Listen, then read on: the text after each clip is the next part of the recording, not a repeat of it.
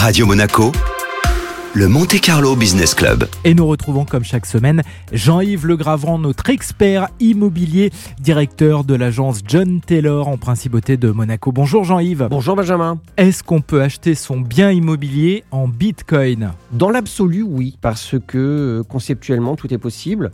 Après, voilà, il va y avoir euh, différents cas de figure. Déjà, il faut partir. Qu'est-ce que le Bitcoin? Ce n'est pas une monnaie euh, légale, en tout cas pas en France. hein. Et aussi, lorsqu'on achète son bien immobilier, il faudrait que le vendeur soit d'accord. Alors, on va distinguer, on va dire, euh, deux cas de figure. Si vraiment je veux payer en bitcoin et que le vendeur reçoive des bitcoins, c'est assez compliqué. On a identifié deux problèmes puisqu'on a déjà eu les demandes. Le premier, évidemment, c'est la fluctuation des bitcoins. Euh, on a bien vu dernièrement euh, que des bitcoins peut perdre 30-40% dans la semaine. Si je signe un compromis et que le bitcoin se dévalue juste avant l'acte, qui prend le risque? Comment est-ce qu'on va régler ça? C'est un premier problème. Le deuxième, c'est comment est-ce qu'on organise le paiement? Je ne peux pas déposer des bitcoins chez le notaire euh, en garantie. Donc, est-ce que je les dépose avant et c'est moi qui prends le risque? Est-ce que c'est le vendeur qui prend le risque? Tout ça, c'est des problèmes qui sont difficiles à résoudre. Néanmoins, dans un deuxième cas de figure, aujourd'hui, il s'est développé une offre avec des sociétés spécialisées qui vont vous proposer justement de garantir une valeur en bitcoin. C'est-à-dire que le jour de la signature du compromis, je vais transférer à cette société, cette tierce partie dont c'est le travail, le montant en bitcoin équivalent à l'achat de la propriété. Et eux vont garantir pour le jour de l'acte, en fait, le paiement en euros au vendeur du prix de l'acquisition. Donc, la seule chose qui est différente avec le premier cas, c'est que le vendeur va recevoir des euros et non pas des bitcoins, mais ça fonctionne. Merci Jean-Yves. Merci Benjamin.